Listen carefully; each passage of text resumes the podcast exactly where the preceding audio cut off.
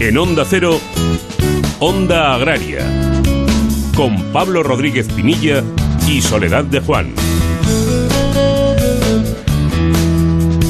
Muy buenos días, bienvenidos a Onda Agraria, donde hoy domingo hasta las 7 de la mañana hablaremos de campo, hablaremos de mar, de nuestros productores, de alimentos, de tradición y en definitiva de todo lo relacionado con el medio rural, con el sector primario, con las industrias de transformación y con todos sus protagonistas. Muy buenos días, Soledad.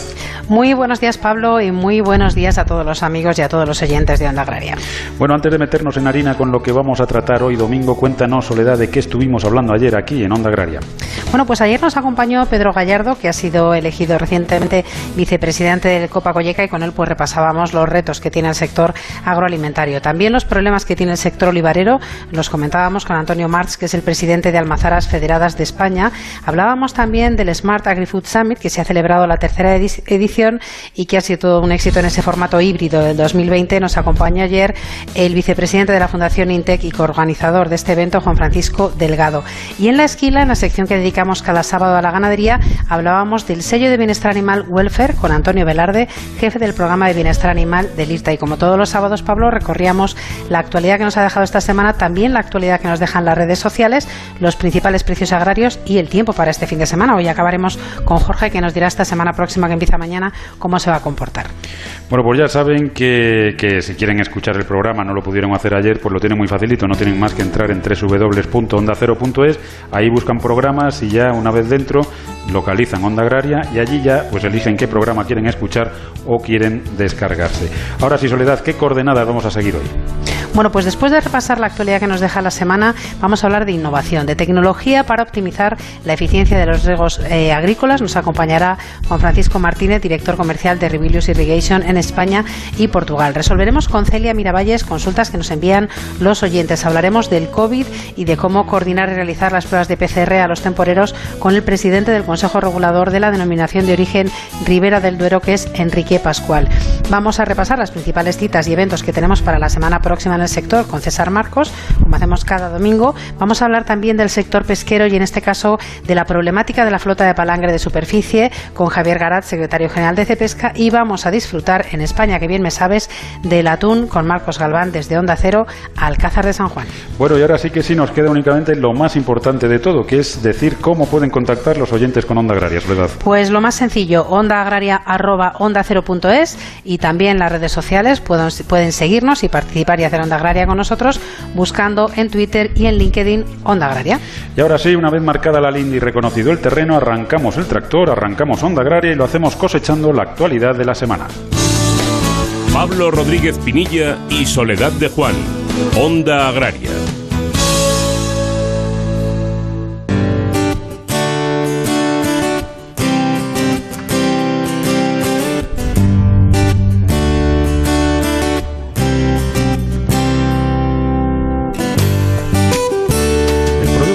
Bruto correspondiente a agricultura, ganadería, silvicultura y pesca creció un 3,6% en el segundo trimestre del año, por debajo del 4,4% que en julio avanzó el Instituto Nacional de Estadística.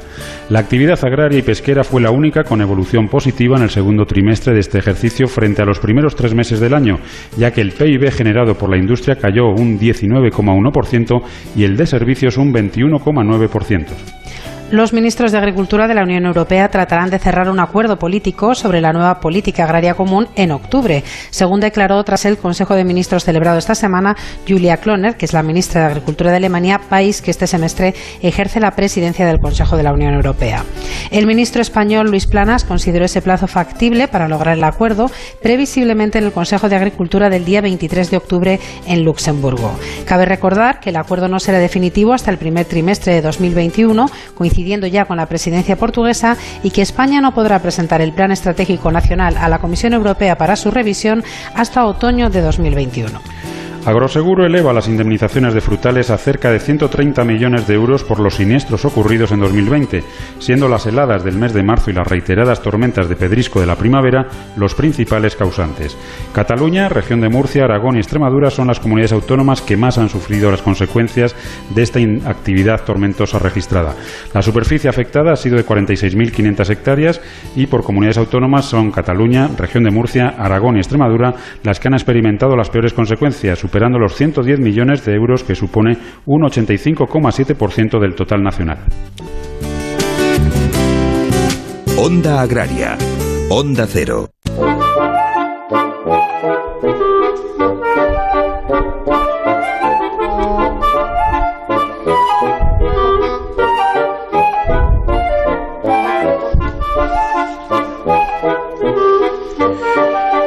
Bueno, Soledad, pues si hay algo que nos gusta en Onda Agraria, desde luego, es hablar de tecnología aplicada al, campo, de hablar de toda esa innovación que poquito a poco se va incorporando a, muy buen ritmo, desde luego, a todas nuestras empresas y a todos nuestros productores. Hoy vamos a hablar de, de riego y concretamente de cómo optimizar la eficiencia en los riegos agrícolas, más concretamente en los riegos pivot.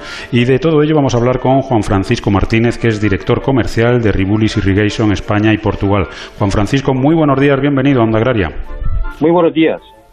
Juan Francisco, en primer lugar, eh, ¿cómo se encuentra el, riego español? ¿Cómo, ¿Cómo, nos encontramos con respecto a otros países eh, en cuanto a innovación, en cuanto a tecnología, en cuanto a modernización de nuestros sistemas de riego? Bien, eh, nuestro riego realmente, pues en los últimos años ha avanzado mucho tecnológicamente siempre hemos sido pioneros, dado eh, la escasez del recurso agua en el riego por goteo y otros tipos de riego mecanizado. Actualmente, en los últimos años, se está dando un salto tecnológico en, aprovechando la tendencia digital, automatización de los riegos, incorporar tecnología eh, con, para tener, digamos, disponible al agricultor unos datos que le faciliten eh, la toma de decisiones en el riego.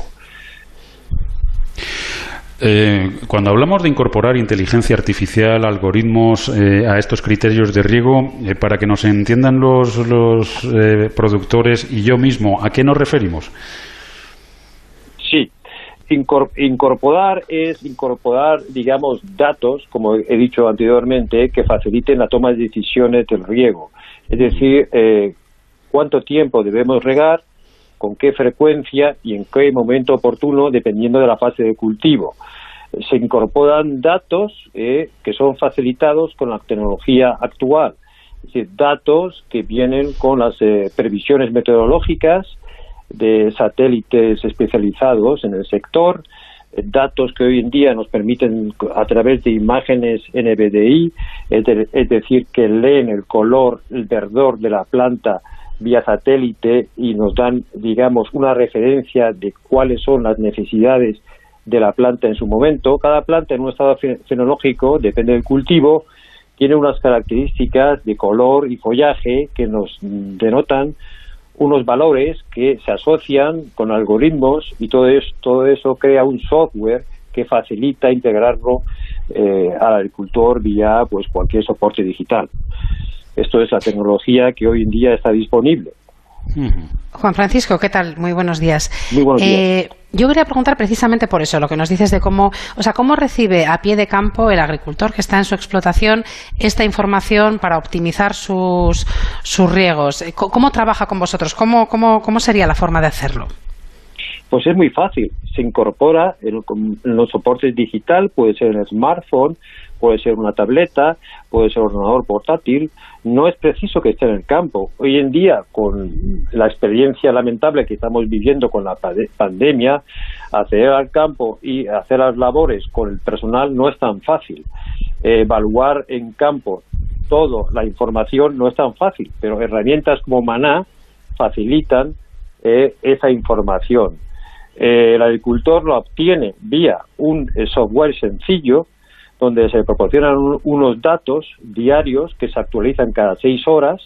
Esos datos eh, vienen de tres soportes, uno vía satélite, los satélites pasan por la zona donde tiene realmente la finca, la explotación al agricultor, eh, hacen las fotografías, interpretan los datos con unos algoritmos, luego está la información meteorológica y todo eso se va a desarrollar un software que facilita la toma de decisiones, da un dato diario de cuáles son las necesidades, tanto en milímetros, incluso se puede facilitar en horas de riego, de acuerdo con el sistema de riego que tenga el agricultor. ¿eh?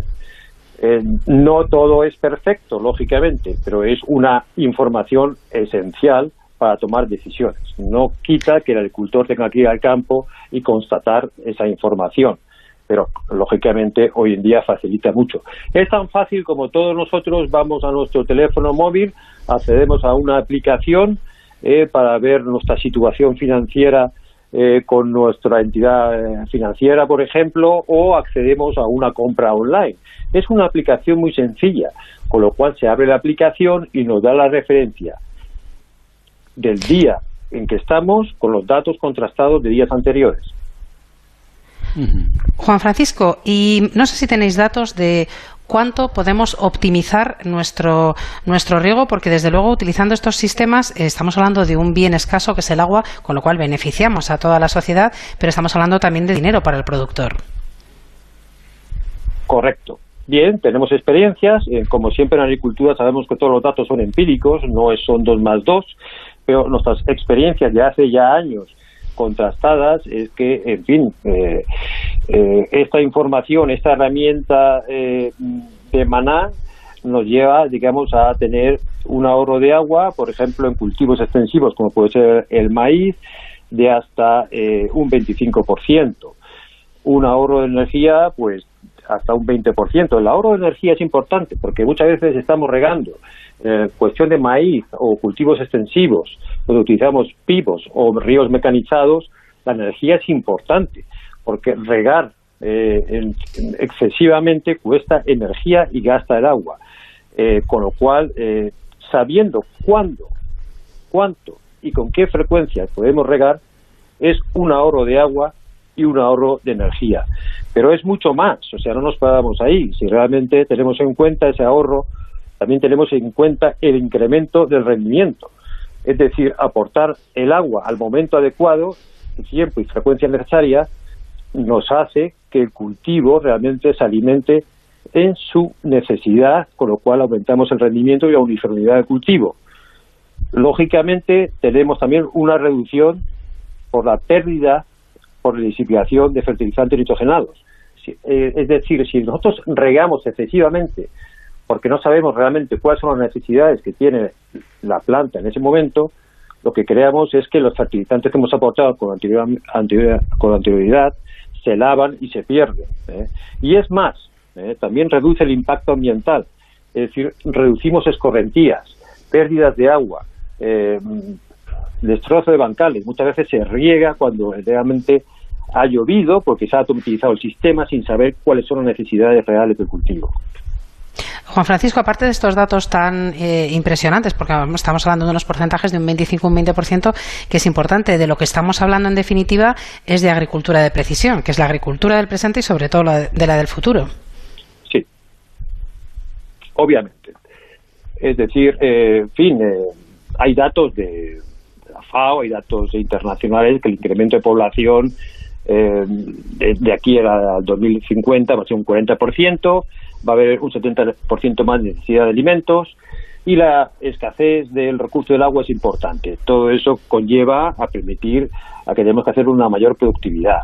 El, aumento de la productividad depende fundamentalmente de tres factores o inputs o insumos en agricultura, que es la mecanización del campo, que se hace, se perfecciona las labores del campo mecánicamente, tractores, maquinaria de recolección, se automatizan las labores de campo. En segundo lugar son los avances genéticos, el desarrollo de nuevas semillas y plantas. Y en tercer lugar, eh, y no por, ello menor, es la mayor eficiencia del riego. Por eso es importante aprovechar el riego adecuadamente. El manejo del riego cada vez es eh, un factor más importante en la agricultura. Por eso eh, la, eh, Juan Francisco, esa eficiencia del riego tiene que ir desde luego acompañada de planes de modernización de, todas las infraestructuras, eso es evidente, pero también debe ir acompañado de una red de Internet eh, que, permita cubrir, que permita comunicar a estas nuevas máquinas casi inteligentes con, con los productores, precisamente para optimizar, ¿no? Correcto, así es. Bien, es el desarrollo social que se está haciendo ahora, pues en todo el mundo rural, digamos, el acceso a Internet es algo esencial. De hecho, bueno, nuestra tecnología es capaz de trabajar en una red de, 3G y 4G, 5G es maravilloso porque habrá mucha más velocidad. eh, lógicamente nosotros todos los datos que, mm, que se mm, centralizan y se crean los algoritmos para desarrollar ese software y dar los datos y las recomendaciones eh, de riego a los agricultores, se centralizan eh, y se mandan a la nube y en la web eh, se puede acceder. Lógicamente el agricultor cuando contrata el servicio tiene un acceso eh, al servicio muy fácil, como acabo de explicar antes, como si fuera el acceso a una web comercial de cualquier otro servicio. Bueno, pues ya lo han escuchado todos nuestros oyentes. Eh, no es ciencia ficción, es auténtica realidad. La tecnología existe, ya está en funcionamiento y lo único que hay que hacer es ponerse manos a la obra para, entre todos, optimizar esa eficiencia en los riegos agrícolas. Juan Francisco Martínez, director comercial de Ribulis Irrigation España y Portugal, muchísimas gracias por habernos acompañado y gracias por ese trabajo para, para optimizar ese, ese agua. A ustedes, muchas gracias, buenos días. Un saludo. Pablo Rodríguez Pinilla y Soledad de Juan, Onda Agraria. Agricultor, ganadero, frente a los riesgos climatológicos de inundaciones, tormentas, sequías, heladas, incendios o enfermedades en el ganado, nada mejor que un buen seguro que te proteja a tu familia, a tu negocio. El Ministerio de Agricultura, Pesca y Alimentación a través de ENESA subvenciona hasta el 65% del coste de tu seguro. Ahora es el momento. Mañana puede ser demasiado tarde. Plan de Seguros Agrarios. Asegura tu futuro. Gobierno de España. Agricultor. Sácale todo el partido a tu cosecha con agrocomparador.com. Recibe ofertas de compra a través de nuestra plataforma y elige aquella que sea más beneficiosa para ti, sin gastos, sin comisiones y sin compromiso. agrocomparador.com. Este domingo ven a conocer una forma diferente de hacer turismo en el interior de la provincia de Lugo. Desde el parador de Vilalba, Gente Viajera te invita a descubrir el camino del norte hacia Santiago, la Galicia verde en todo su esplendor. Y desde el parador de Muxía en A Coruña recorreremos los espectaculares paisajes de Acosta da Morte. Gente Viajera desde el parador de Vilalba, con la colaboración de paradores y la Diputación de Lugo. Este domingo desde las 12 del mediodía, Gente Viajera, con Estereiros. Te mereces esta radio. Onda Cero, tu radio. Onda Agraria. Onda Cero. Bueno, ya sabe Soledad que el plan de seguros agrarios de NESA nos interesa a todos y desde luego conocer las consultas de los oyentes también, así que vamos con ellas. Pues sí, una semana más aquí en Onda Agraria resolvemos algunas consultas de ámbito legal o administrativo que nos surgen en el día a día de explotación y que resolvemos con la ayuda de Celia Miravalles, que recuerda a todos nuestros oyentes, es abogada, está especializada en derecho agroalimentario y además es la responsable del blog Nuestro Abogado Responde en Agronews Castilla León. Celia, como siempre, muy buenos días y bienvenida a Onda Agraria. Buenos días, Soledad. Muchas gracias. Buenos días, Celia. Buenos días, Pablo. Tenemos un par de consultas para esta mañana. Nos escribe Reyes y nos dice, tengo una duda acerca de los contratos de arrendamiento. Nos dice, si yo lo celebro de manera privada, ¿estoy obligada a abonar el impuesto de actos jurídicos documentados o solo en caso de presentar este contrato en el registro? ¿Y cuánto tendría que pagar por este impuesto? A ver, la obligación de pagar el impuesto es en el momento de realizar el, el contrato de arrendamiento, sea privado o sea público, eh, notario, ¿no? Y al presentarlo también en el registro de arrendamientos eh, rústicos, pues lo exigen preceptivamente, aunque hay veces que si no se hace este trámite no, no se paga la tasa, ¿no? Que la tasa correspondiente sería el 0,40% de, del valor de la renta, ¿no? Por, por los años que, que esté en vigor este contrato de arrendamiento. Y tenemos una segunda consulta que nos envía Antonio. Nos dice, ¿qué hago en caso de siniestro en mi explotación ganadera? ¿Cuáles son los pasos que tengo que dar? Pues lo primero de todo, comunicar eh, tan pronto como se pueda el, el, siniestro agroseguro, ¿no? Y además, bueno, pues permitir y colaborar eh, con sus técnicos, ¿no? Para que valoren, bueno, pues lo, lo, ocurrido, ¿no? Del siniestro en sí.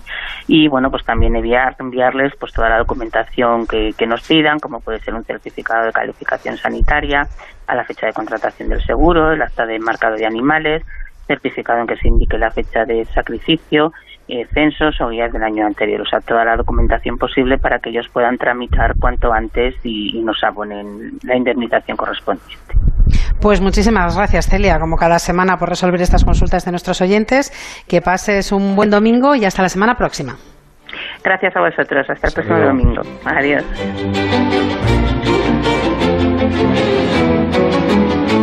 Onda Agraria. Onda Cero.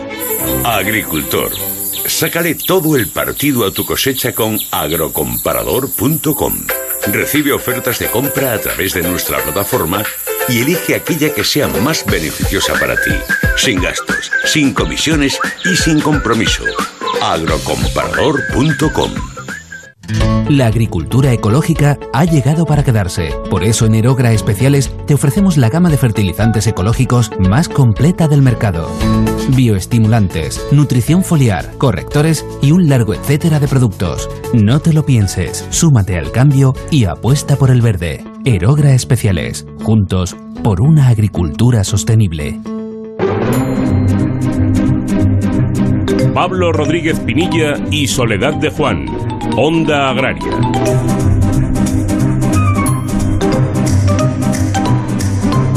Sabrán todos nuestros oyentes, los que tengan la suerte de, seguir viajando por, España, pues que España está en vendimia, ¿no? Eso es una, una fiesta en, sí.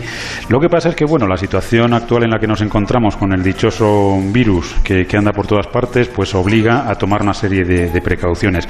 Precisamente en Ribera del, Duero, del Duero perdón, se establece, o va a establecer de forma excepcional, un protocolo de prevención de COVID-19 en esta, en esta vendimia. Y para conocer en qué va a consistir, pues tenemos con nosotros eh, a don Enrique Pascual, que es el presidente del Consejo Regulador de la denominación de origen Ribera del Duero. Don Enrique, muy buenos días, bienvenido a Onda Agraria. Hola, buenos días, ¿qué tal? Don Enrique, eh, bueno, pues la verdad es que el Consejo Regulador va a ser el responsable de coordinar y realizar pruebas PCR a los temporeros. Eh, ¿Cómo se va a desarrollar, cómo lo tienen ustedes coordinado este, este, este jaleo? Porque la verdad es que va a ser un buen lío. Pues sí, la verdad que es un, un, no sé, pues al final es un lío, como ha dicho, ¿no? Eh, la realidad es que, bueno, pues al final había que hacer algo y pensábamos que había que, en nos jugamos mucho en esta campaña de vendimias y había que, había que, había que hacer algo para, para, para, para intentar prevenir, ¿no? Prevenir la situación, ya que vivimos un momento complicado, ¿no? Y, y se trataba de, como hemos dicho, prevenir lo antes posible lo que pueda suceder después, porque luego eh, seguramente sea mucho peor.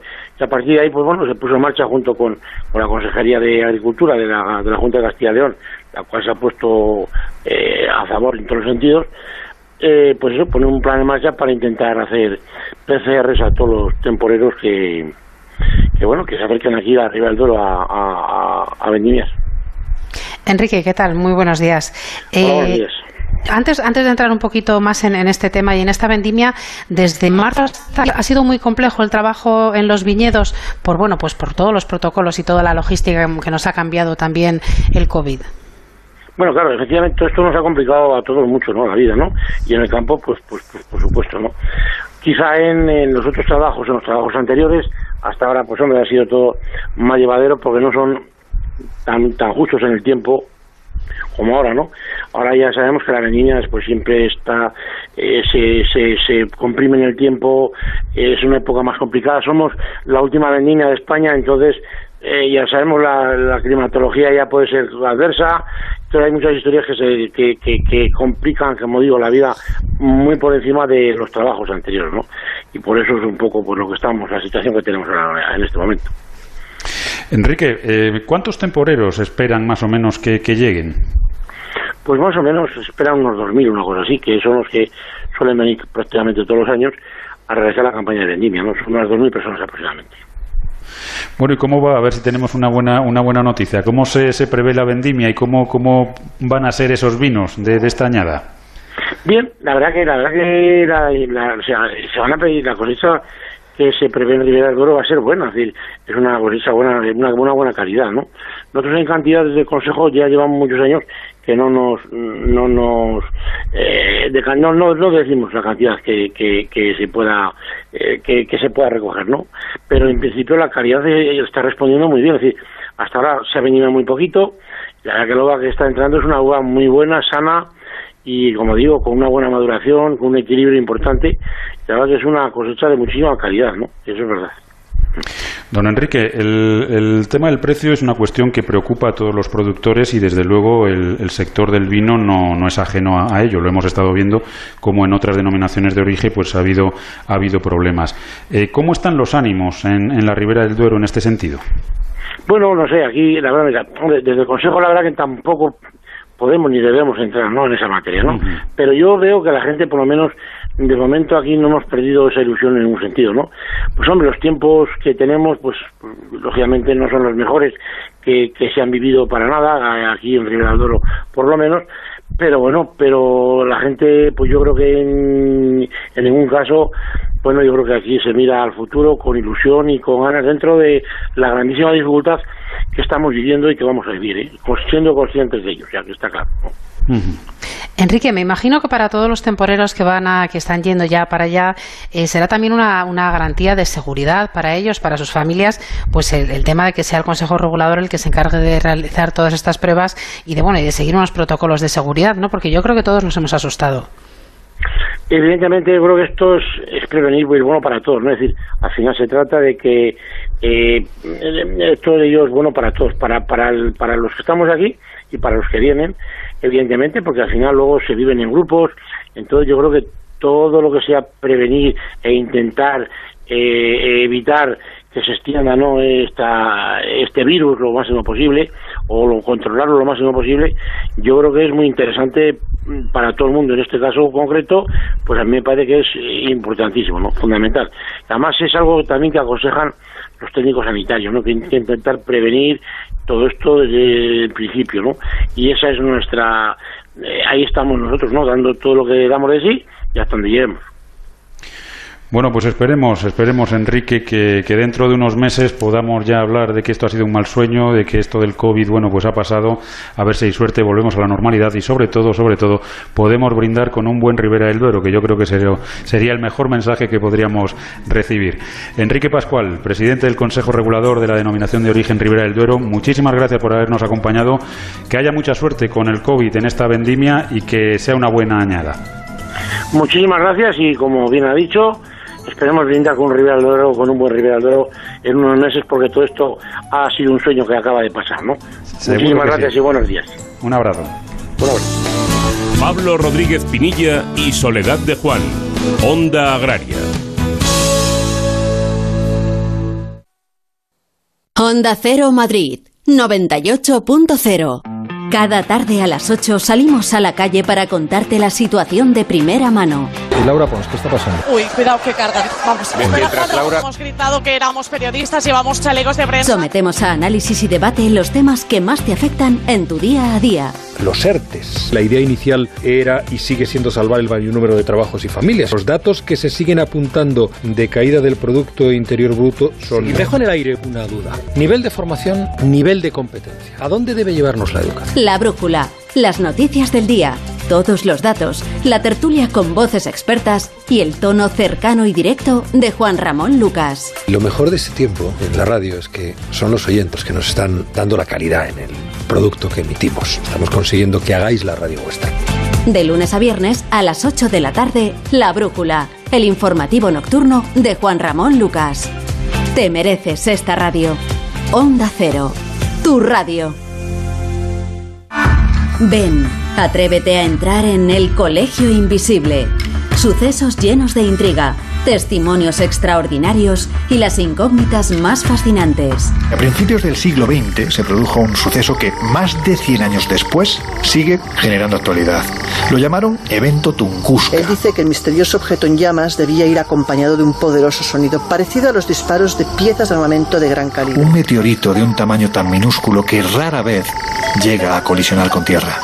La cuestión es, ¿qué ocurriría si uno de estos gigantes celestes viniese en rumbo de colisión? Misterios e historias contados como nunca en el Colegio Invisible. Los jueves a la una y media de la madrugada. Con Lorenzo Fernández Bueno y Laura Falcó. Te mereces esta radio. Onda Cero. Tu radio. Onda Cero. Madrid.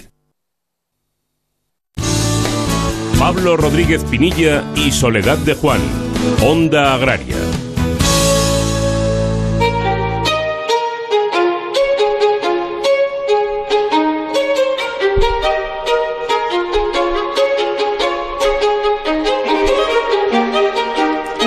Bueno, embargo, ya estamos de vuelta. Recuerden que están escuchando Onda Agraria, que están en la mejor emisora posible, están en Onda Cero y que estaremos con todos ustedes hasta las 7 de la mañana hablando nada más y nada menos que de campo y de mar.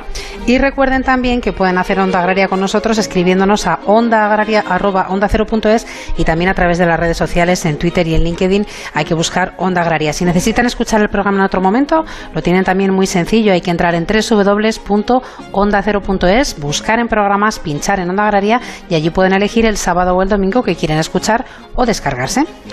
Bueno, y decimos Soledad que en Onda Agraria vamos a hablar de campo y de mar y ahora le toca el turno al mar y vamos a, a charlar pues con Javier Garat, secretario general de CEPESCA, del sector pesquero y de una problemática con la que nos encontramos ahora, concretamente la flota de palangre de superficie con el marrajo dientuso.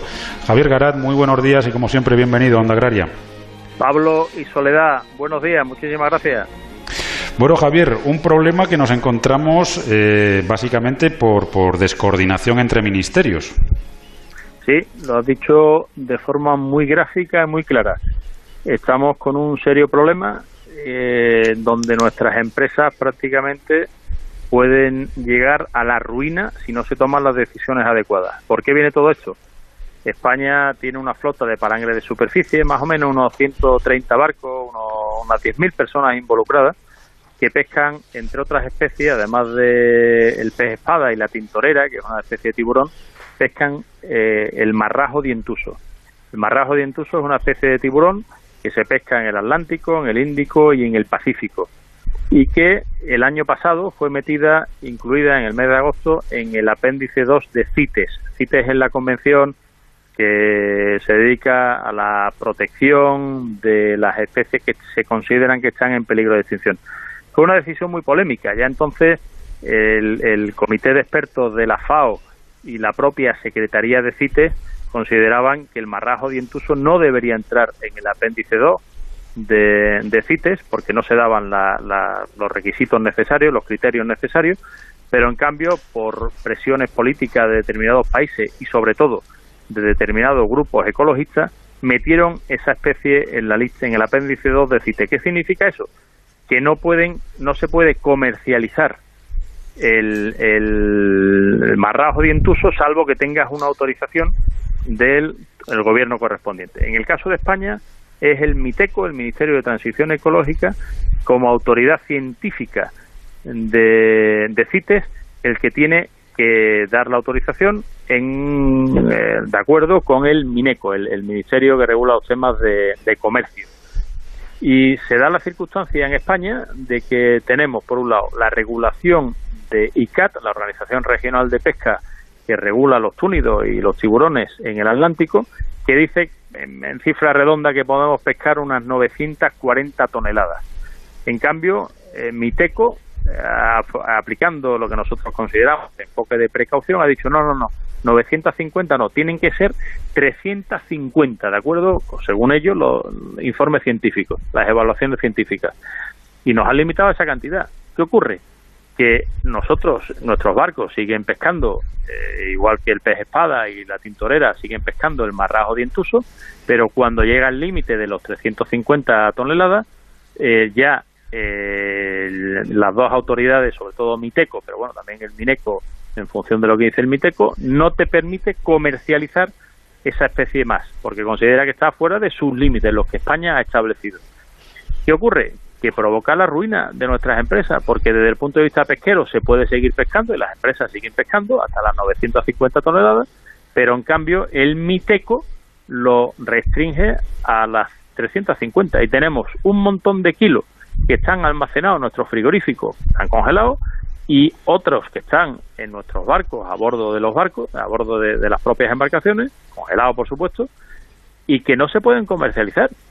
Y, y, estamos encontrando con que el Ministerio de Agricultura, mm, que hay que reconocer que está con nuestra tesis y nos apoya, pero no es capaz de convencer al MITECO para que mm, se olvide de sus teorías ecologistas y aplique la normativa como nosotros creemos y el propio mapa cree que se debe aplicar, es decir, hasta las 950 toneladas. Es decir, pescamos hasta 950 toneladas de forma legal y responsable, pero el MITECO solo nos deja comercializar 350 y eso nos lleva a la ruina.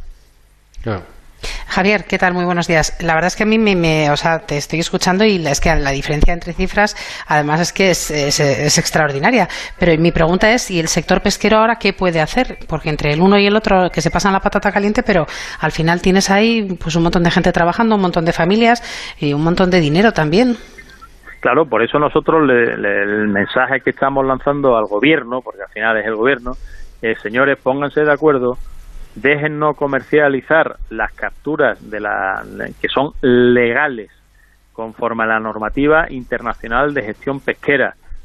Y déjenos vivir porque si no, si siguen como están hasta ahora con ese límite de 350 toneladas, muchas empresas van a ir a la ruina. Y por lo tanto muchos trabajadores de especies que están capturadas de forma legal y responsable, o sea que no es que estamos sobreexplotando, que estamos pescando de forma ilegal. No, no, no, no, es que no es así, que es el, el, lo que algunas ONG, por cierto, están intentando trasladar a la sociedad y nos tiene bastante enfadados por esos mensajes que están lanzando. Y pero pero hasta ahora el, el Ministerio de Transición Ecológica se ha mostrado intransigente y lo que estamos pidiendo es que haya coordinación, que haya acuerdo, que, que y que impere el sentido común, que por lo menos esas capturas que ya tenemos en tierra eh, procesada y congelada en nuestros frigoríficos y la que ya tenemos capturada a bordo de nuestros barcos, que no tiene ningún sentido destruirla como el MITECO pretende. ¿De qué sirve esas capturas que ya están realizadas que se destruyan con la necesidad que hay de proteína animal saludable entre, entre los ciudadanos para alimentar al mundo? ¿De qué sirve el, el destruir eso si ya está capturado? Desde el punto de vista de, biológico, desde el punto de vista de la biodiversidad y los ecosistemas no tiene ningún sentido. Y, y, que haya coordinación y que se pongan de acuerdo sobre las medidas que se deben aplicar. Eh, Javier, nos quedan nada, 15 segundillos, pero sí me gustaría saber si el MITECO tiene algún tipo de argumento científico para establecer ese límite en 350 toneladas en lugar de las 950 toneladas que están legalmente establecidas a nivel internacional. El MITECO lo que ha cogido es un informe que había del Comité Científico de ICAT, de la Organización Regional de Pesca del Atlántico, que dice que recomendaba que se estableciera un límite de una de las recomendaciones, porque siempre hay varias. Una de ellas decía que se estableciera un límite de 700 toneladas y por lo tanto ellos han calculado que como España captura en torno a la mitad, el 50%, pues 350 toneladas.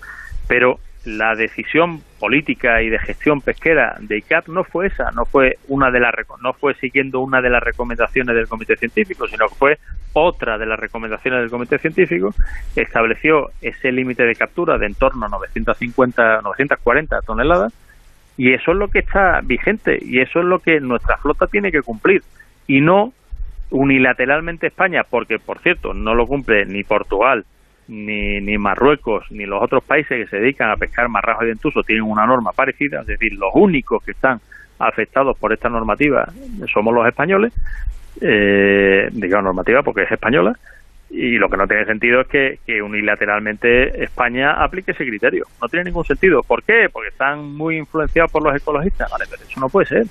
Que no, no, no, no tienen en cuenta para nada los aspectos socioeconómicos de la sostenibilidad pesquera.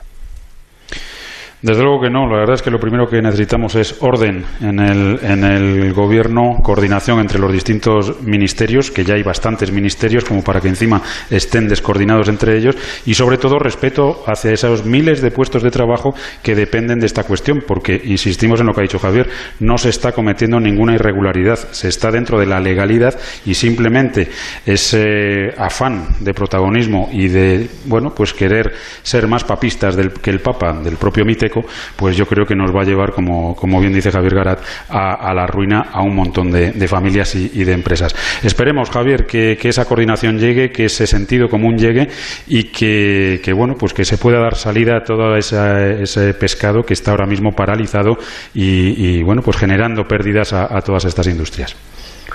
Así es, yo solo pido que el MITECO reaccione, que el mapa siga, porque yo sé que nos apoyan, pero que lo hagan con más energía y el Mineco, que al final es el que da el certificado, pues eh, que nos, nos está apoyando, que siga como lo está haciendo. Y en definitiva, para todos los que nos están oyendo, como siempre digo, disfrutar comiendo pescados y mariscos, que vais a tener mucha mejor salud. Y como siempre, si lo acompañáis de una copita de manzanilla de San Lucas, pues mucho mejor.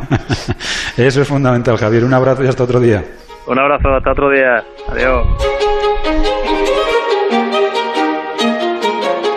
Onda Agraria. Onda Cero.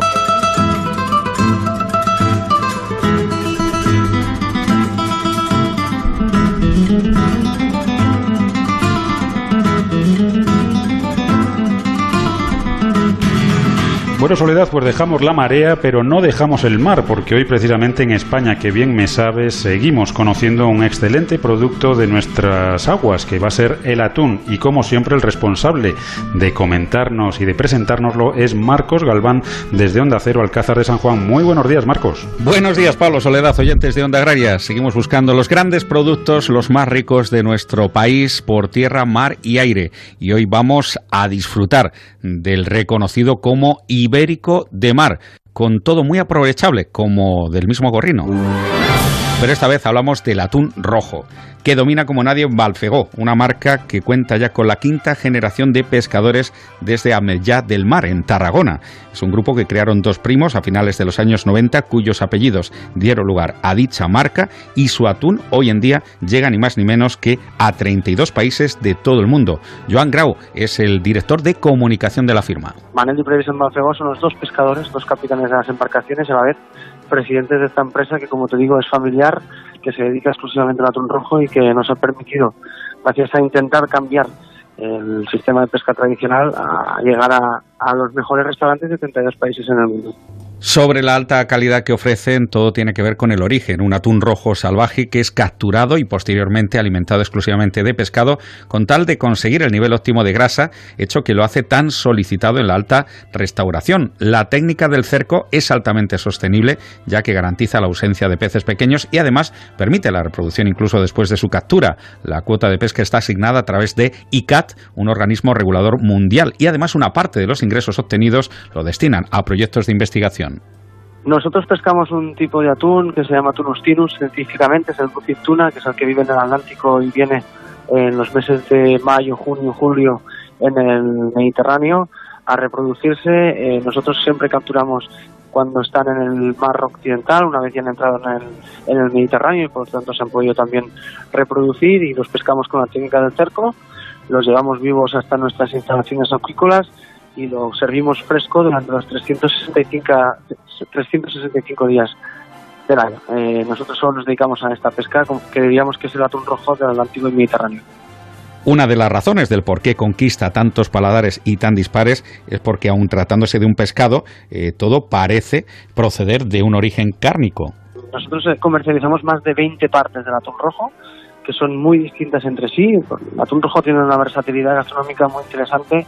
De hecho, no es lo mismo comerse un trozo de lomo que un trozo de ventresca y, menos aún si lo comparas con otras partes como puede ser la carrillera, los ojos, la, la parpatana, el galete, el secreto. Nosotros desde hace muchísimos años que hemos trabajado para crear una propia denominación, no solo pescamos atún, sino que intentamos también divulgar la cultura del atún rojo y de nuestros valores en torno a él, haciendo kaitais, que sería el despiece del atún rojo. Y cada año, o por lo menos hace dos, sacamos dos partes nuevas junto a nuestro departamento de I+.D. y el Centro Tunateca de Experimentación Gastronómica, como podían ser la armónica y la oreja. Lo más ibaritas o exquisitos, que pongan ahora bien sus oídos si quieren reconocer cuál es la parte más eh, codiciada del atún rojo y por qué se comercializa a un precio por encima del resto del despiece. La ventresca, la ventresca es la joya de la corona, es porque es donde hay más grasa y seguramente es una de las partes que distingue mejor el atún rojo de otros tínudos eh, y sin duda es la parte que, más valor gastronómico o, como mínimo en el mercado tiene y yo creo que gastronómicamente también. Eh, sin duda es la parte cuando haces un caitayo, un despice, donde la gente seguramente saca más el móvil y hace fotos y se siente más sorprendida al degustarla. En la grasa está el sabor y en cuanto a estudios nutricionales por prestigiosas universidades, aunque se sacó a colación la presencia de mercurio entre sus eh, aderezos, el selenio sirve para contrarrestarlo y no olvidemos que es rico en omega 3 y se recomienda su consumo. Ojo, siempre que sea el auténtico y con estas características. Eh, yo creo que me basaría en, bueno, en teoría en tres. Uno sería el color, eh, un atún rojo del Tunus Tinus del Bluefin infiltra grasa, en el lomo tiene dos partes, la parte de la cambi, que sería la parte más magra que está junto a la espina, y la parte del chutoro que está cerca de la play que infiltra grasa, eso provoca una degradación de colores, desde el rojo hasta el rosado. Es decir, el atún rojo no es tan rojo como muchas veces nos queremos pensar. Por otro lado, el precio. Sin duda, el atún rojo es un pez muy valorado gastronómicamente y, y a veces cuando encuentras atún rojo del Tunustinus a un precio muy bajo, nos podríamos preguntar por qué. La trazabilidad, es decir, toda la información de dónde ha sido pescado y bajo si está pescado bajo la norma de ICAT, que es el organismo internacional que regula la, la pesca de atún rojo, y por último el etiquetaje, es decir, el nombre con el que se tiene que vender legalmente para, para conocer que estamos consumiendo esa especie que nos están diciendo en cualquier punto de venta. Yo creo que esos son los motivos claros y más evidentes de poder distinguir un, un atún rojo de verdad. Lo sabe muy bien desde Balfegó y los muchos y prestigiosos chefs que por cuarto año consecutivo van a participar en la selección del galardón Chef Balfegó 2020, que ya han convocado y donde esta empresa especializada pues reúne no solo eh, cocineros del territorio español, sino también del resto del mundo y por primera vez italianos que concurrirán en primera instancia con una receta original y propia con el atún rojo como ingrediente obligatorio y cuyos resultados pues podremos ver también a través de su red. Todavía hasta el 2 de octubre está el plazo de inscripción y le hemos pedido a Joan Grau, el responsable de marketing y comunicación de la firma, que nos haga de anfitrión y nos prepare el atún como a él más le gusta. Yo seguramente haría una trilogía de sashimi, que es eh, una trilogía, hay tres partes, es la parte de la kami que te decía antes, que es la parte del lomo más pegada a la espina, que es la más magra, la parte del chutoro, que es la parte del lomo, que está más pegado a la piel y que por tanto tiene un poco más de grasa, y la parte del otoro, que es la parte de la ventresca. Con esta trilogía, sin nada más, podríamos degustar y conocer mejor y entender lo que es el auténtico atún rojo. Un poquito de brasa, un toquecito, memoria de sal y lo que nos llevamos a la boca nos hace salivar un domingo más a esta hora en España. Qué bien me sabes. Gracias por la atención que nos prestan y como me gusta siempre acabar felices y sabrosos. Siete días. Un abrazo de Marcos Galván.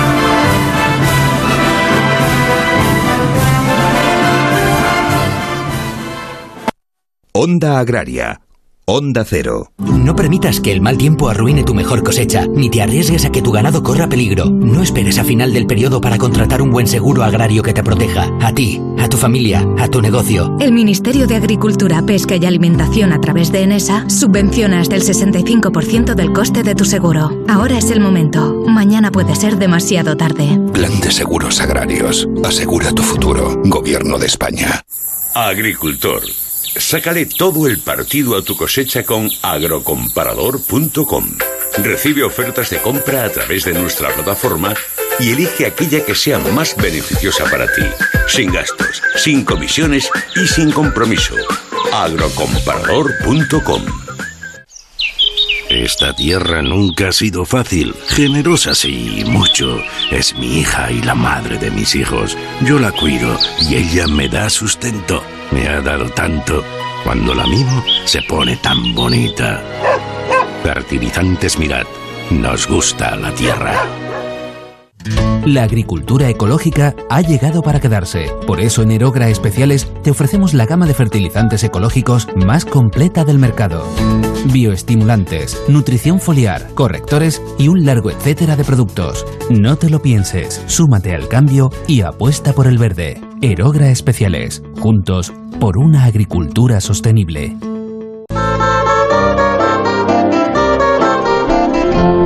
Bueno, ya a puntito de terminar el programa, nos queda por conocer el pronóstico del tiempo para la semana próxima, una tarea de la que se ocupa cada domingo Jorge Ron para que todos salgamos seguros al campo. Agroseguro te ofrece el tiempo en el campo. Muy buenos días, Jorge. Hola, buenos días, Eleaz y Pablo.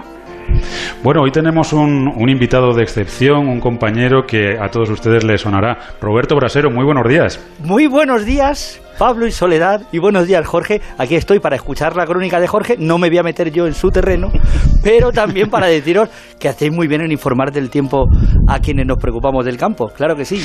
Que yo también estoy en esa parte, ¿eh? aunque sea para contarlo. Te advierto, eh, Roberto, que muchos productores nos dicen que nuestro hombre del tiempo es mucho mejor que el de la competencia. No sé qué verdad tendrá. Hombre, claro, se refieren a mí. se refieren. No, no, claro que sí. Nosotros, nosotros estamos también en Antena 3 mirando al cielo, pero con un ojo puesto en el campo. ¿Cómo no? Si al final todo lo que pasa por ahí arriba repercute en, en cosas tan sensibles como, como el llevarnos los productos a nuestra mesa. La verdad, eh, Roberto, es que la información del tiempo es eh, tremendamente interesante y, bueno, pues eh, los que tenemos costumbre y, por, trabajo estar en el campo, es la información que más le interesa a cada uno de los productores. O sea, les, puede dar un poco igual todo lo demás, pero cuando está el tiempo, todo el mundo tiene que callarse y escuchar la, predicción. Eso, antes era el parte. Espera, que, viene el parte. Y hay gente que, que, lo ha cogido por costumbre y justo también me lo dicen a mí. Digo, ¿también, ¿también ocurre eso? Sí, cuando sales tú, todo el mundo se tiene que callar en casa. Y desde luego los que mm, le repercute en el bolsillo, pues mucho más, porque ya ese, ese, interés afecta a todos los de casa. ¿Qué te voy a contar y qué le voy a contar a los productores? Y además, eh, últimamente, fíjate, eh, Pablo, con lo pendientes que estamos, bien sea por una dana que te deja fuertes lluvias a destiempo, o por el pedrisco y el granizo, o por ahora, como hemos tenido el viernes pasado y el sábado, este, este frío que se metió adelantado en el primer temporal de otoño, que ya, como ahora te va a decir Jorge, empieza un poquito a remitir. Bueno, pues vamos con esa previsión y mientras tanto, pues muchísimas gracias Roberto por habernos acompañado, un placer y un gusto escucharte en los micrófonos de Onda Agraria. Gracias a ti por haberme dejado colar en este minutito para saludar a todos los que escuchan este programa, que son la gente que quiero, que es la gente del campo. Un abrazo. Un abrazo. Bueno, Jorge, ahora sí te toca el, turno. Cuéntanos. Pues nada, primero también felicitar a Roberto y decir que, encantado de que hubiera salido con nosotros y felicitarle porque yo también le sigo sus predicciones de Antena 3 que son, que son muy buenas. Si vamos a hablar con el campo, como bien dice, va a mejorar la cosa. El fin de semana, vamos a la semana y se inicia con una situación más estable. En general tenemos presiones relativamente altas, escasas precipitaciones y sobre todo algo de nubosidad a orillas del Cantábrico al tanto la jornada de lunes y martes, con temperaturas que todavía se van a recuperar, sobre todo en Murcia, en Valencia, en Andalucía y también en Extremadura, también en la zona centro. Seguirán frescas todavía en Galicia y en el Cantábrico. Pero nos vamos al miércoles, que es cuando empieza un poco a cambiar la situación. Será a partir del miércoles cuando haya la presencia de una borrasca que va llegando a la zona de Irlanda y posteriormente a las Islas Británicas las va a afectar, va a provocar un aumento de la nubosidad a orillas del Cantábrico. Nubes que llegarán ya a Galicia, empezarán esas precipitaciones ya preferentemente a partir del mediodía y por la tarde se extenderán a toda esta comunidad con vientos que soplarán del noroeste y provocarán ya un descenso de las temperaturas, descenso que de cara al próximo jueves será mucho más notable. La borrasca se sitúa ya prácticamente en la Bretaña francesa, con un embolsamiento de aire frío, vientos muy fuertes del noroeste y precipitaciones que en el jueves ya van a ser prácticamente en Galicia, Cantábrico, Castilla León, Extremadura, zona centro y la zona del Pirineo. Esas precipitaciones a lo largo del viernes se extenderán ya hacia el este de la península, pero van a acabar regando prácticamente a todas las comunidades. Bien es cierto que el viernes, tras el paso del frente, se irán abriendo claros con intervalos nubosos y chubascos más ocasionales.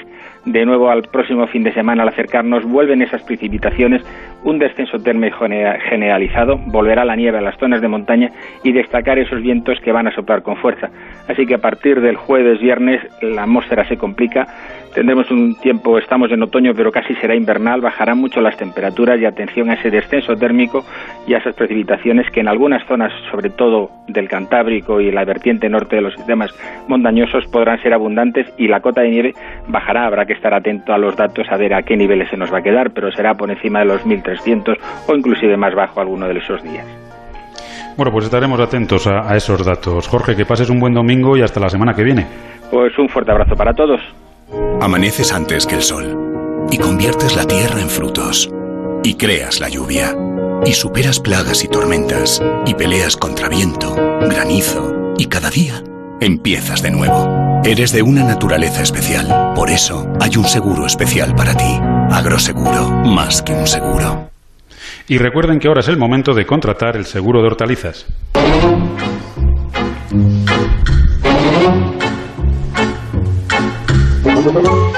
Por hoy ahora sí que sí, se nos acabó el tiempo, pero el próximo sábado volveremos aquí en Onda Cero, en Onda Agraria, ya saben, de 6 a 7 de la mañana para hablar de campo y hablar un poquito también de mar.